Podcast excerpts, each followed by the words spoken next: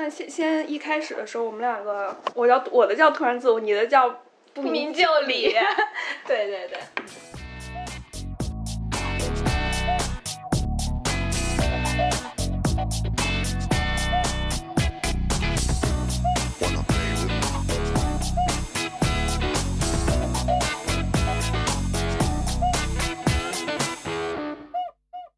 大家好，我是不明就里的 May J 啊，然后我们这次的嘉宾来自我介绍一下。Hello，大家好，欢迎来到突然自我，我是突然自我的主播淼。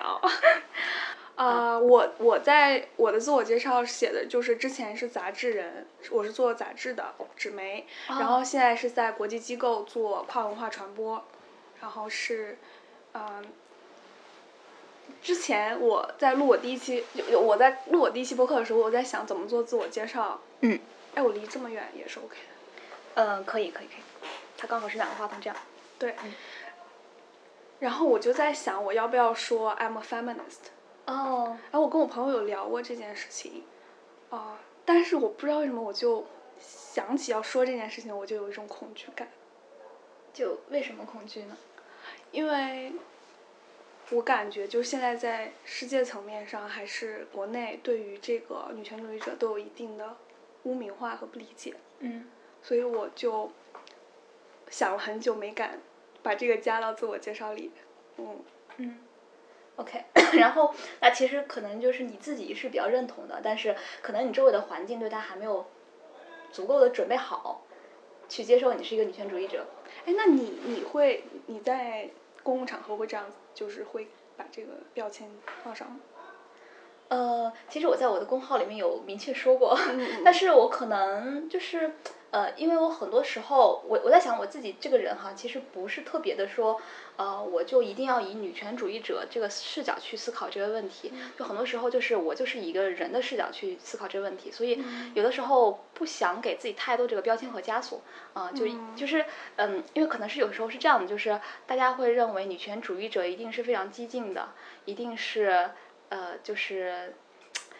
女女女女生至上，但其实并不是这样嘛，对，所以我有的时候是看问题会以更中立和更客观的这种视角，但是可能比较少去说这个事情。但是我我可能并不是特别介意说自己是一个一个女权主义者，但其实你去接受女权主义这个文化的时候，我觉得嗯，你可能在思考你的整个的生活轨迹的时候，你会这个面向会更丰富一些，我觉得这个是很棒的，对。嗯，就这个其实也是我挺想，我觉得蛮有趣一点，因为我之前在瑞典读书嘛，然后北欧应该是全世界性别平等实践的最好的一个区域。对对对我在那儿的时候，我完全没有任何压力，甚至在那儿应该每个人都会默认自己就是一个性女权女权主义就是性别平对对等嘛。，是的，是的，是的。对，然后甚至，嗯，对，嗯，因为在网上，其实你比如说你微博关注一些这种女权博主，她有的时候是是比较激烈的，嗯就她可能会有一点问题，就是说这个 case 它是一个个案，嗯它可能不是特别具有普遍性，嗯。但但是呃，这个可能就是说你拿一个个案去说一个大众话题，可能会有失偏颇。我是想我是想讲这个东西，哎，你很棒哎，因为嗯。我，对是这样的，就是经常我觉得网上煽起情绪的是他用一个很极端的极端的故事，对对，或者说他不极端普遍，但他在里面注入了很多情绪，然后看到的人很容易被煽动。我自己也是啊，我经常看着看着我就想骂街了，就是对，是的，就是说从传播学的角度来说，这个您肯定知道，我特别不理解。肯定是肯定是它特别能够煽动情绪，它的传播才是高效的嘛，对吧？嗯你才有转发的欲望，才有嗯分享的欲望。就不然的话，你就觉得无关痛痒，那我为什么要转发它？为什么要让更多的人看到它？我没有那个 trigger 了，所以这个就是为什么现在的媒体你能看到的，一般都是非常偏颇的那一部分，嗯然后为了，当然这个背后的目的可能会有很多，有商家的目的，有他个人的，可能就是做自媒体肯定是希望能够被广泛关注和传播的吧，嗯。所以它背后的目的是很多的，所以这个时候的我们对于身处在这种，呃，这种这种信息的大海之中，你肯定是要有一种这样的警觉，一定要是要警惕的，对，哎，就，是因为我觉得更舒服一种说法是，嗯，当我们都不用被这个模子和东西控制住的时候，每个人都更自由。嗯，它不是性别的问题。对对，对，我觉得就是，因为我最近挺有感触，就我们共同的一个朋友，我们一块儿去看脱口秀，呃，十一脱口秀的时候，你知道，嗯，国内脱口秀有一些段子就是蛮性别歧视的，而且比如说像嘲讽娘炮啊，然后什么的，或者是一些你你你也懂的一些性别歧视的段子什么的，嗯嗯，然后他就跟我说他不敢笑，因为我在旁边。但你知道，我不想给人这种压力，就是，但是他本身是好笑的，但他不敢笑，但我又不想给人这种好我是个什么道德警察这种感觉，嗯，所以我真的觉得这个东西任任重而道远。对，是的，呃，人的情绪，这就回到我们想说的这个主题，人的情绪肯定是七情六欲，肯定是你但凡是个动物，对吧？人本质是动物嘛，那那你肯定是有七情六欲的，你肯定不能压抑你的情绪的，你要看见你的情绪，然后进而去理解你的情绪，然后去解决你的情绪，而不是说你一定要压抑它，压抑它。呃，在心理学上不是有一句话说，你压抑的一定迟早会以更加丑恶的方式卷土重来。它会以各种方式爆发。对对然后有各种出口，你意想不到的出口去发泄出来。我就想呃这期播客的话，就再深入的探讨一下，呃，情绪这个话题，呃，我们如何在情绪来临的时候，啊，甚至是孤独来临的时候，我们如何从通过父母啊，通过伴侣啊，或者通过朋友，甚至通过自我的这种方式，或者是一些社会支持方面的方式，然后来疏解我们的情绪。对，这个是其实是我们今天想聊的一个比较大的一个话题。嗯那我们来第一趴，第一趴的话就是，呃，父先父母吧，先原生家庭。对，就是我不知道你的这个整个成长的环境是怎么样的，就是你的父母是否在你小的时候，呃，是否能够看到和接纳你的情绪？就是我我为什么抛出这个问题，就是说很多时候，我觉得可能在我成长的那个时代，父母更多的是给你以物质的关怀，嗯。就是嗯，别饿着，别冻着，但是你的情绪方面的东西，你的精神层面的东西，可能是有忽略的，嗯，所以我也想听听你自己的这个个人的经验。我，我我可以说我在成长过程中，我的情绪几乎就是没有没有被看见过。嗯嗯因因为我可能成长过程也比较不一样，就是我我觉得我成长过程中没有特别小的时候感觉就是没有特别大的安全感，所以我总觉得我得取悦我的父母和身边的老师什么的，嗯。所以我是那种优等生，就是尖子生，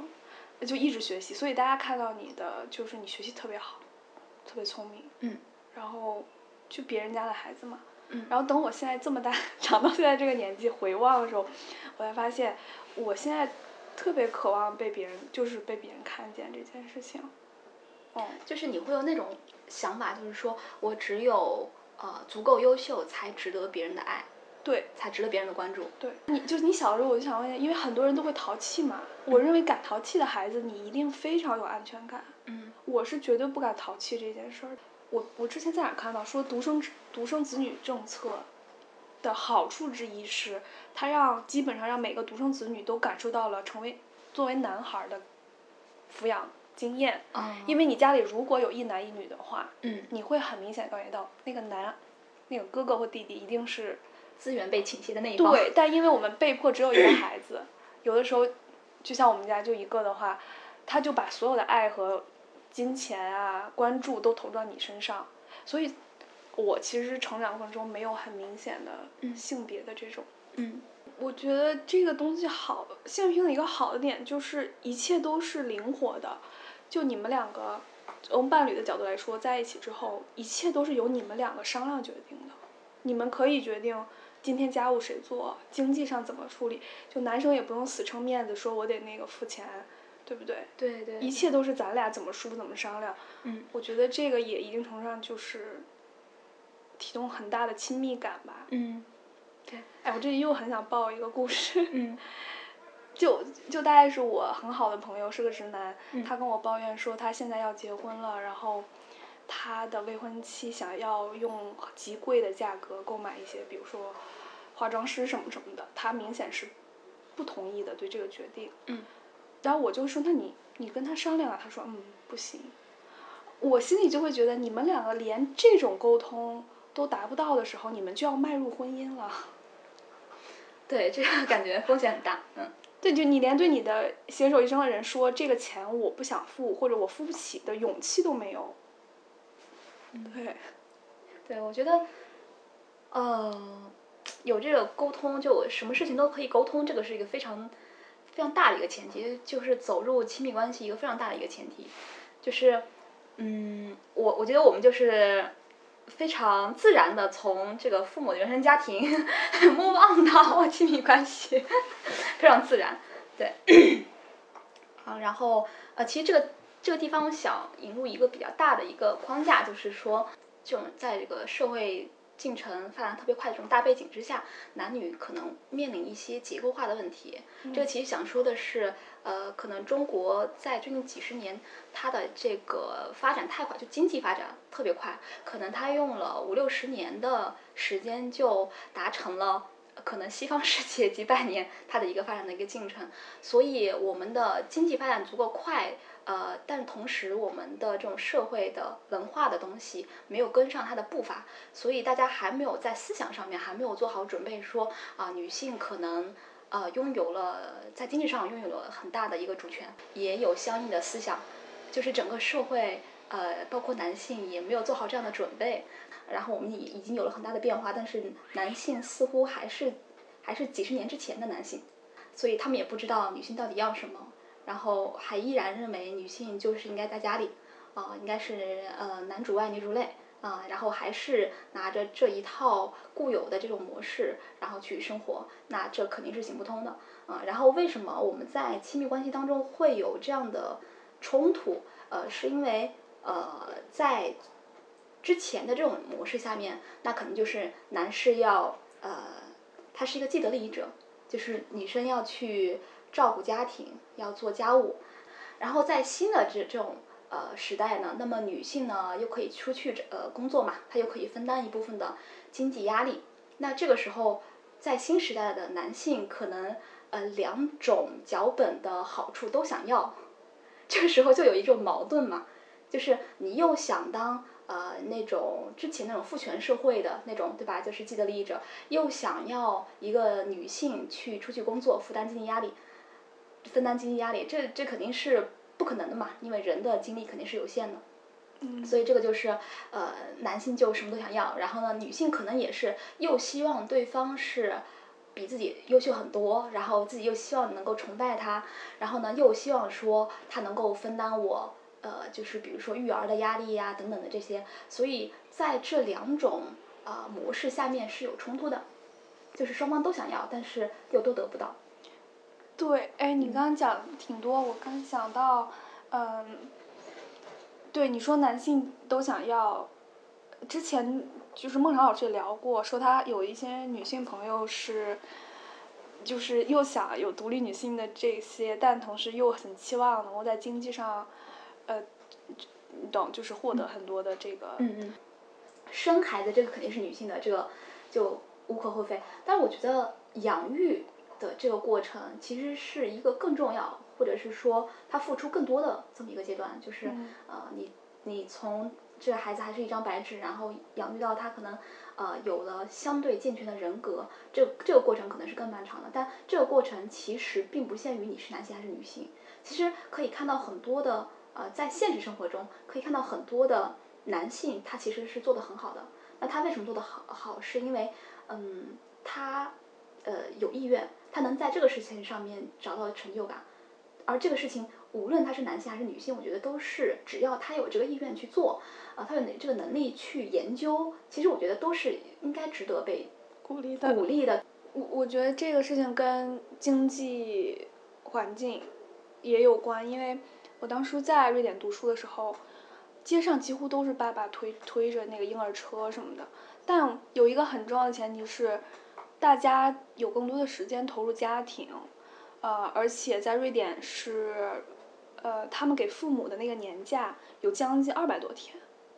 哦。对，就是几年之内你休完，而且他要求是必须，因为我记得不是很清楚，但好像是必须双方一半儿一半儿。就你不能全由妈妈来休，嗯，那这就给爸爸一个在家偷懒儿的好好几个月的机会。对，我觉得其实对他来说可能也是松一口气，他他也不想去去工作，有可能有的哈，可能有的男性也是这样想的。对，所以我觉得这样就很好啊，就是他是整个社会去解决的问题，他不是一个个体。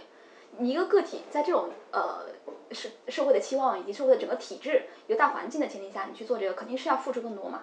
对你不仅仅是你的呃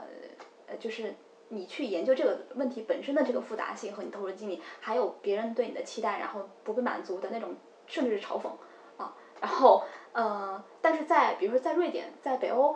这种相对来说性别很平等的这种国家，它就会有相应的体制去进行保障。我觉得这个非常。它的整个制度设计就是在逼你去平均承担，因为它的逻辑是你不休这个就没了。嗯。呃，所以作为呃爸爸和妈妈必须得。休，如果你不休，这个假期就没了。嗯。但我也考虑到现在在国内这个工作压力，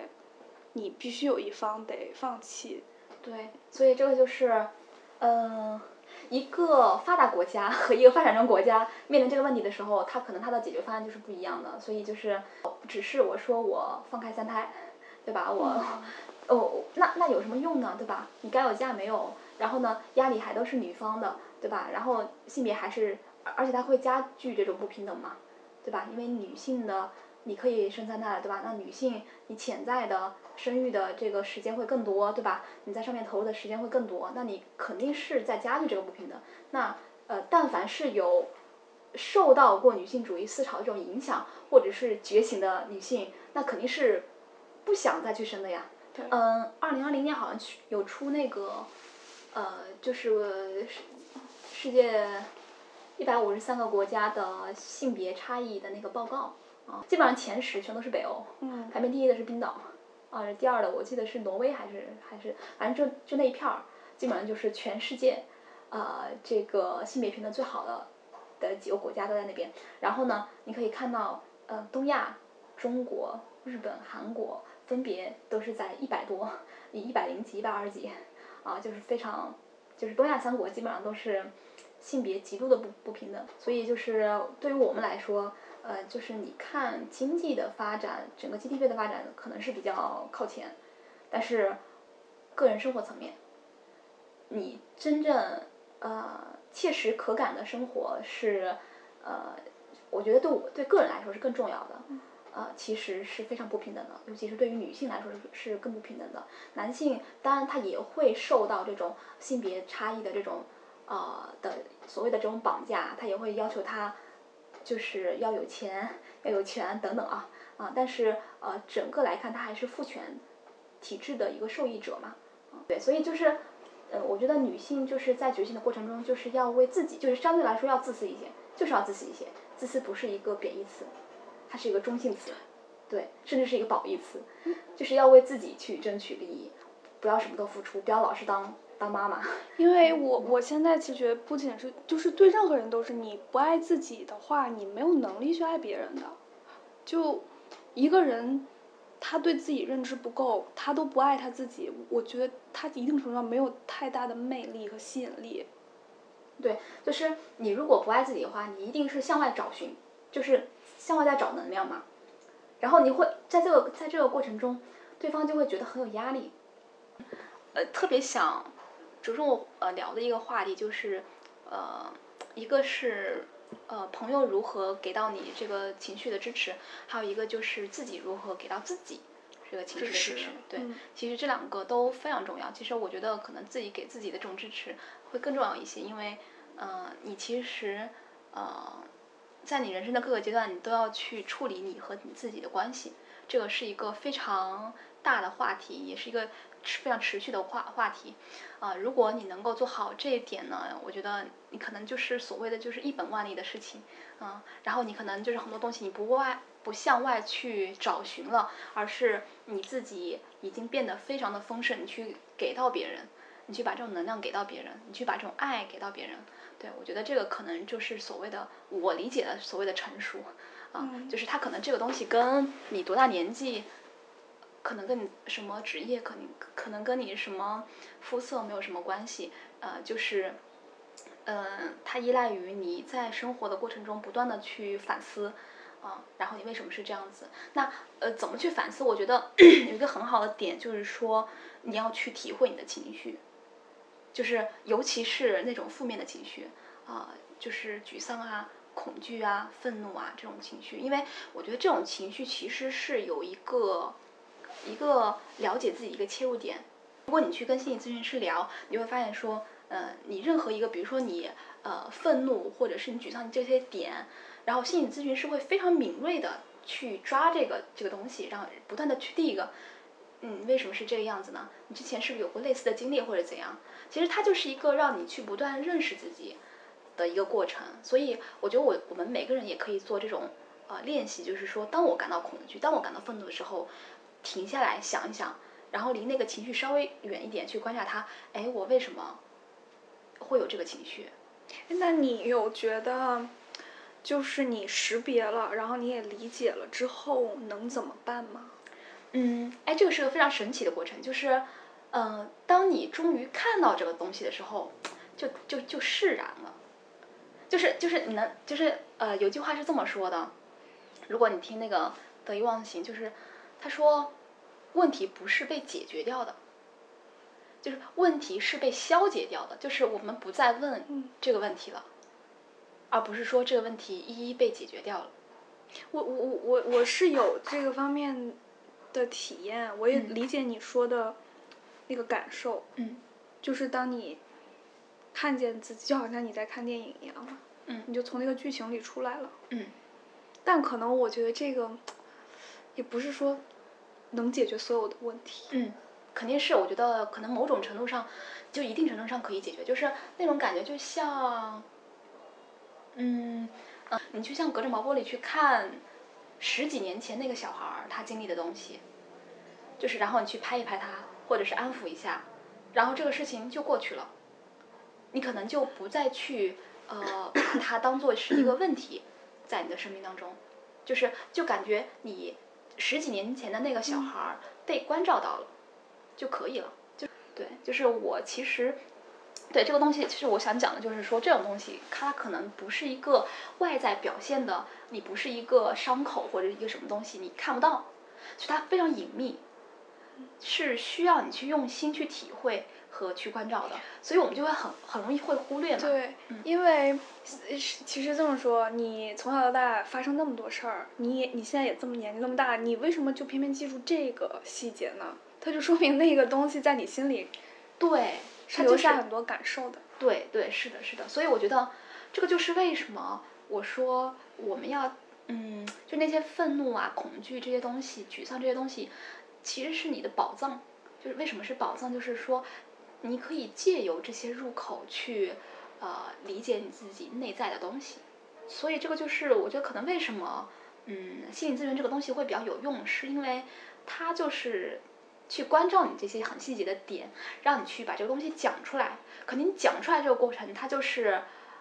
啊 healing 的这种过程，对，就是它治愈的过程。有人去体会了你当时的感受，这个就非常棒的体验。哎，我到这里，因为你其实刚刚讲挺多，就是自我支持嘛，自我支持的部分。然后，因为我呃录之前做了一点 research 关于社会支持系统这个概念。social support，嗯，然后我挺惊讶的，就是维基百科上给它一个定义嘛，就是说，其实是在你生活中，你认为当你需要帮助的时候，你所能够得到的帮助，然后里面包括有情感上的，有信息上的信息，比如说给你一些建议，嗯，然后有陪伴上的，有比如说 finance 金钱上的，嗯，还有什么我不太清楚了，然后它里面说它的来源可能是有。刚我们聊有家人、有伴侣、有朋友，或者是各种形式吧。嗯。我觉得，除了自己给自己施压，我觉得这个外在外面的这个系统也很重要。但是现在大部分年轻人独居在整个世界的大城市里，其实你得到的这种社会支持非常有限。嗯。对。嗯，那比如说这就是这种远距离的，比如说你接受这种心理咨询。你可能就是远距离的通过视频的方式去，去接受，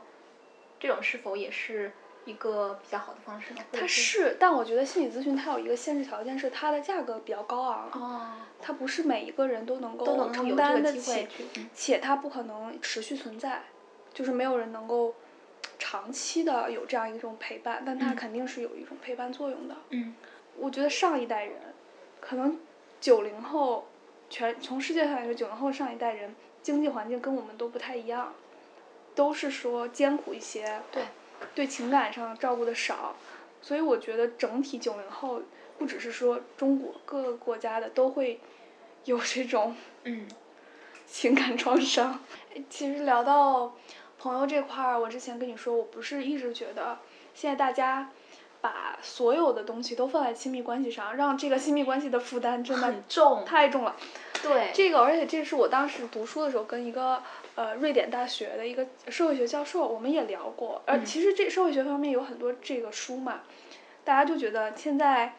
现代人把所有的要求都扔在这个情况下，就是你又要生活上很合适，情感上支持我，知识上我们互相能沟通，然后外形要好，你懂啊？就是。导致亲密关系觉得，然后你你平常还得跟我玩儿，你还得是我的好朋友，你又嗯得是知己，但你不嗯可能把所有的需求在一个人身上满足。of course，对嗯，但大家我不知道你，我觉得大家好像对朋友又不是特别的重，就是没有把这个角色看为生生活中很重要的一部分。嗯，我我觉得是不是因为我们现在的这种节奏太快了，导致我们可能没有那么多时间和精力，嗯，去长时间去经营友情这个东西。就是，就比如说，你比如说像老《老友记》里面，他们本来就住在一起，所以他们有更呃紧密的这种 bonding，所以他们去平时去分享他们啊、各自的生活，对吧？那可能就是有沮丧的时候，大家一起抱头痛哭，对吧？有开心的时候，大家一起 happy 啊等等，呃，变得更加的容易一些。对，现现在就是这种呃物理距离上特别遥远，可能也是一个方面。对，但是是大家很忙，尤尤其是现在互联网节奏真的太快。对对对，你能分来分出来的时间很少。对。但我我其实是特别喜欢看积极面的一个人嘛，因为我有关注一个呃一个博主叫 Sarah Dichi，然后他是一个 YouTuber，他是从德克萨斯搬到纽约，然后他有一期视频讲他为什么要承担作为一个自由主义者承担纽约这么贵的房租。他说是因为纽约汇集着所有最有创意、最有趣的年轻人，嗯你住在这儿，你就得到了跟他们去 hang out 的机会。嗯呀，然后我当时看特别好。嗯他那播客和视频，经常就找各个人，就有点像今天咱那种，嗯说 “hello，我今天呃想跟大家认识我新认识朋友，然后他是个比如设计师，嗯然后有的也是 YouTuber，有的是创业者。我觉得我们承担着城市这么贵的房租，这么大的压力，他哦得到的 benefit 就是我们得以跟志趣相投又有趣的头脑们在一个城市里。嗯对，这个就还是我，因为我之前和我朋友一直苦恼说，因为叫社群嘛，community，就说咱们在北京为什么没有 community？嗯我刚刚就想说这个词，就是哎呀，我又又一次共情，就是对，可能现在大家一方面是工作压力比较大，然后比较忙没时间；另外一个，我个人还认为，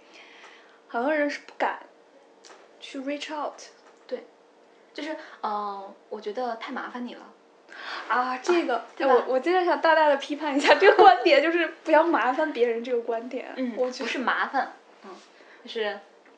嗯、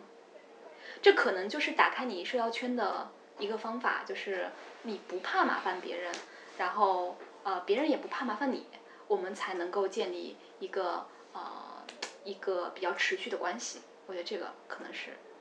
对，嗯。嗯，就是我之前看，呃，有一个播客叫神爱神爱玩财嘛，嗯然后他是知道，他里面有一期就说，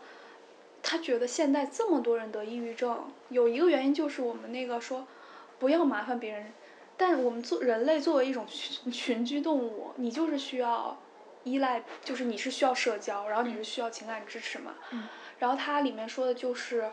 呃，在朋友和爱人之间，嗯。就是不要不要怕去麻烦。然后我和我朋友还讨论过这个话题，就是你特别怕麻烦别人嘛，那你反过来就是呃换位思考，如果现在你的朋友来找你聊天，或者是跟你说一个什么事儿，你会你会你是什么感受？然后我当时就想了一下，我觉得我其实挺开心的，就是感受到一种被信任的感觉。而且你会有一种安全感，就是说你这次来找我了，那我以后低落的时候我也可以找你。对但这段 bonding 这段连接一定要有一个人先开始，对，且开始那个人得很勇敢，对对对，就是我们都在等对方开始。就像谈搞对象一样。对对对对对，就是感感觉，谁先去捅破那个窗户纸，嗯，就是嗯，习惯于捅破那个窗户纸的人，嗯，一定是我觉得他可能获得的那种东西会更多一些，是的。嗯因为我是一个内向性格的人，但我又觉得，嗯、就现在年轻人那种啊，我好孤独，然后有人来找，就是让我一个人待着。就你一边喊孤独，你又不主动去交朋友，你这让人很难理解，很难 support 你啊。是是是是是，就为什么会这样呢？就是我其实我很想，哎，我觉得咱们从这儿可以特别自然过渡到评判的那个话题。嗯嗯嗯，就因为我我我暗暗猜测，大家有一部分是，如果你特别 judgmental，就是你嗯。对自己评判很多，对他人评判也很多的话，其实你就很难去 reach out，或者说去交友，因为交朋友这事儿一定程度上要求你，就是不能那么 judgmental。哎，这个我特别想说一点，就是，嗯，当你去，当你有情绪了，然后你跟你的朋友去诉说你的情绪的时候，呃，在这个场景下面，呃，可能有一部分的朋友是这么说的，就比如说，嗯，假设说这个场景是这样子的，我跟你说，我今天被我老板骂了，然后呢，呃，你去复盘了你的整个这个这个情节啊，然后呢，你的朋友就会说，你看，就是你做的不对呀，你下回做好就可以啦。这个其实就是一个判断，但是他没有给到支持，对，但是当我跟你诉说这个情绪的时候，我并不是希望你去做一个判断，我是对是错，而是我希望你无条件的支持我、接纳我、看到我，并且处理掉我的情绪。啊，哎，你知道这块儿我特别想插入，就是我和我朋友还真的一，我有一个挺好的朋友芋头，他是，你知道他是一个特别喜欢，就他有任何焦虑，他只要说出来就好了，所以他特别喜欢找身边的人就是碎碎念嘛。然后你知道我是一个有点儿直男（大引号直男思维）的人，我每次你也是应该，朋友一找你说事儿，我就来个我得替你把这事儿解决了，你知道？然后我们俩之间的碰撞就特像她和她男朋友。她每次跟我说，她说我跟她说这些事儿，我就是排解一下我的情绪，我没有让你给我解决问题。然后我每次都是你就这样这样这样这样这样就行了。对，在共享这种情其。实我现在想到，在我心情很差、很悲伤或者很生气的时候，我不需要旁边那个人给我任何反馈。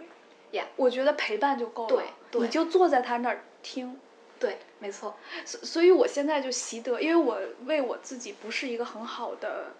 listener，反馈者很、嗯一直很羞，一直，因为我我自己都不知道说什么。就他，我那朋友，比如说他一想他就发十几条微信，然后我就 像直男一样，呃，说啥呢？我又怕说错了，人家给人家火上浇油。嗯但后面那个我我发现，当我向他倾诉的时候，他说的话让我特舒服。就举个例子，我跟他，比如说我自我怀疑的时候，我说，哎，出了这么一个事儿，哎，我觉得自己特糟糕，应该就是我有问题，怎么怎么着。他就是，他就直接说，凭什么是你有问题？我觉得就那人有问题。然后他就说你没问题。哎，我那时候就觉得，你要么就别说，你要么就给人家无条件的支持。是，就是这样子，就是这样。就甭管事实上到底谁错，这个不重要。哎，给直男的 tip two 来了。嗯，对对不会说，要么别说，要么你就无条件的支持他。对对对。OK，然后我想再升个级，就是嗯有这么一个场景啊，就比如说啊、举个例子啊，就假如说，嗯，嗯，我跟我我失恋了，然后呢，我跟这个我的男朋友相处了两年，嗯然后然后我失恋了，我非常难过，非常伤心。这个时候呢，可能会有一个朋友说，这有什么好伤心的？不就两年吗？对方是在否定你的情绪，对方没有接纳去看见你的情绪，反而是在否定你。哎，那这个好难呀，to be 对这个我觉得这个难。，对这个 就是我觉得，呃，这个可能是对对方是有一定的要求的，就是就是说我跟你说，呃，别想了，呃，的时候，可能我也是以我的方式去呃宽慰你，去去呃安慰你嘛，对吧？嗯但是其实这个时候并不能产生任何的实际的效果，反而会加重。哎，对，哎，但我我觉得这个东西分两种不同的态度，因为你刚刚说的有一种是说。哎，这有什么可伤心的？我觉得说这种话的人就不用当朋友了，好吧？对那个就让他当朋友就了，让他离你突然开你的良力上生升，你知道吗？这种就我觉得就不是朋友这个词能够概是的，括人。是的，另外一种说你别想了，因为这个是我，我和我那个芋头，我们俩有交流过，就是因为我们都是有做过心理咨询，经常会自我观察嘛。然后芋头经常跟我说，他特别焦虑一个事儿的时候，我们就观察到你你容易掉进那个兔子洞，是叫 rabbit hole，是兔子洞里，嗯你你懂吗？就是你。就陷到那个怪圈里出不来了。其实这个事儿是你生活中巨小的一事儿，是，只是因为你那个时候整个注意力都集中在嗯，那一件事儿里，这个时候最好的方法是什么？就是你先转移一下注意力。是，这个是所谓的 tunnel vision 嘛？对，就是 tunnel vision，就你嗯看不见别的，那时候对方说什么都没有用。是，所以我们俩现在会有一个暗号，就比如说我在我掉进去或他掉进去的时候，我们就会说说说，哎，是不是你现你感不感觉你现在又进进到那个圈儿里了？然后对方一下子就明白了，说哦，对对对，然后就说就说 OK，我去干点别的事儿去。就是，呃，中文叫就钻牛角尖，对，然后就是你就只看到那一点点的东西，可能这个东西就是就是所谓的就是你的大拇指要伸到这儿，对吧？你只能看到它，但你把它放远一点，其实你的生活是非常多的东西的。但是在你陷入那个 tunnel vision 的时候，隧道视野的时候，你自己有点其实是出不来的。是的即使我现在告诉你，你出来，你出不来。所以最好的方法其实就是先别想，就是先转移一下注意力。嗯，因为就是旁观者清嘛，就有点像，比如他之前跟我说。呃，他觉得他同事不喜欢他，然后他就开始给我讲，然后我作为一个外人，明显能够感觉到你是先有一个结论，然后你不停的找论据去支撑你的结论，然后就自我实现了，对对，就好像说，就是你就会有一种这种自我投射说，其实是你自己对这块儿非常不自信的时候，别人不经意的提到，你都会被 trigger。对对，你就会被放大，然后然后你就会那么去就就好像我这件事情，就好像我说，哎，你你你你像个男的，你完全不 care，因为你知道自己是个女的。对对，你就完全没有那种说啊，我我会有那种怀疑，因为我百分之百确认，嗯，对吧？？我百分之百确认，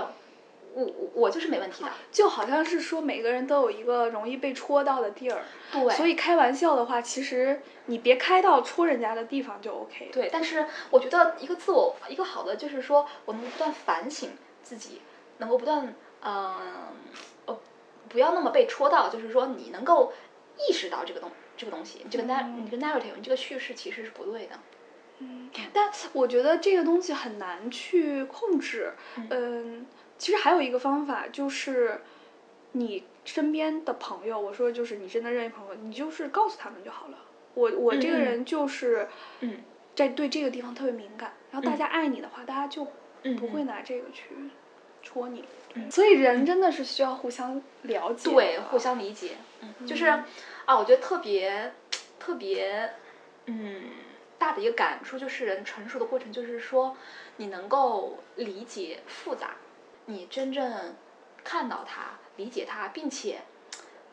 你在看到它有很多负面的东西的时候，不好的东西的时候，仍然仍然选择爱它，嗯，这才是真正的爱，这才是真正的支持。不然的话，一个人本来就很优秀、很光鲜亮丽，大家都爱他，那你也爱他，你你和别人的爱有什么不同？我觉得没有人是完美的，但是，嗯，你知道我我有时候觉得这个东西又很，怎么讲，很玄学的一点是，有的时候你觉得是缺点的东西，在别人眼里就是可爱的特嗯点。对，这个就是说，呃，人有优点和缺，其实没有人，呃，没有缺点，所谓的缺点和优点，人只有特点。对，对，人只有特点，就是有的人对这个特点，哎，我觉得他直男好像很好玩哦，嗯就是我平常不这么想，但他这么想，然后哎，我觉得很很有意思。哎，你知道这个就是一个 trick，就是我现在如果我要是有什么事情做不好，我自我谴责的时候，我内心就会爆出一个声音，就是但是我多可爱呀 非常好。就是我觉得我虽然傻，但是我还挺可爱的。哦，我觉得这个就是一个魔法嘛，对吧？对就是，呃，每个人就是内心要有一个，我觉得应该每个人应该都有很多魔法才对。当你也做错一个事情的时候，内心呃，默念几个字，不愧是我。你就是从那个 上里面学的。但其实我不太理解这个这句话的，我没太理解这个梗。其实，就它它的点在哪儿？嗯，我觉得是说，它可能是让你跟那个那个那个那个东西保持一定的距离，然后去审视它，去观察它。哦，就是你你把自己分开了。对，就那个事情和你自己，你这个本本本我，然后分开，然后。当然这个有点抽象，去观察它。那我们今天要不要就先到这里？我们先到这里吧。嗯，然后今天聊的真的真的好多啊，主要就是我们现在这个越来越原子化的这个时代，然后越来越崇尚个体自由的时代，我们到底如何与周围、与附近的人建立？相对来说比较有质量的关系就变得非常非常的重要。今天非常开心，邀请到淼来一起对话。嗯，好，那我们就先先这样，好，拜拜。要去撸猫了，拜拜，拜拜。So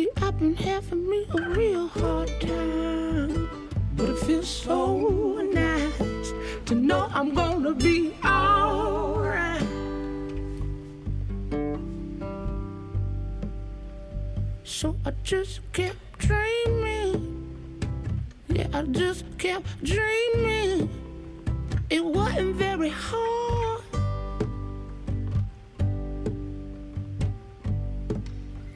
I spent all this time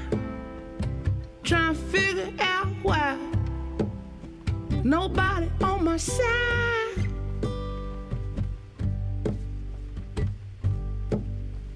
See, I've been having me a real good time. And it feels so nice to know I'm gonna be alright.